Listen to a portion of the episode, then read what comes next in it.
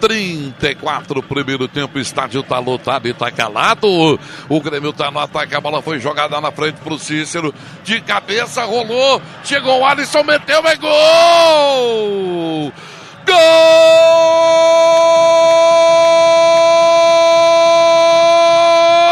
Do Grêmio! Alisson, na bola jogada para a boca do gol. A zaga do Atlético Tucumã ficou espiando.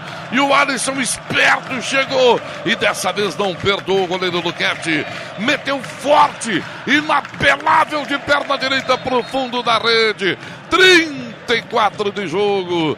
Primeiro tempo, Libertadores da América, gol fora e o Grêmio está fazendo 1 a 0 rumo ao Tetra da América. Alisson, um pro Grêmio, zero pro Atlético Tucumã. O Simon Bianchini. Tucumã, local da independência da Argentina.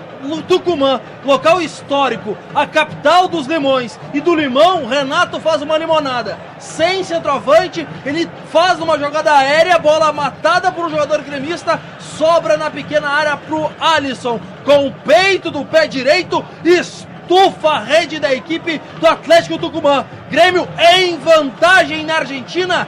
Grêmio 1, um, Tucumã 0, Bagé. Olha, Simon Bianchini, a importância da parte tática, né? Porque o Alisson foi muito inteligente, ele dá de chapa na bola, ele tira a bola, ele olha onde está o goleiro e ele tira a bola do goleiro. Mas a inteligência do posicionamento tático do Cícero. E é por isso que o Renato põe tanto o Cícero em campo. Porque o Cícero tem boa bola aérea. E quando essa bola é cruzada do lado direito defensivo do Grêmio, procurando o lado esquerdo de ataque, o Cícero subiu mais do que os zagueiros do time argentino e passou a bola, possibilitou que o Alisson abrisse o marcador. Paulo Pires, Alisson, o gol do Grêmio. Segundo dele nesta Libertadores, o oitavo que Alisson marca em 40 jogos com a camisa do Grêmio. Jogo da volta é dia 2 de outubro na Arena. O com qualquer empate, qualquer empate, não importa o placar. Grêmio avança para a fase semifinal da Libertadores.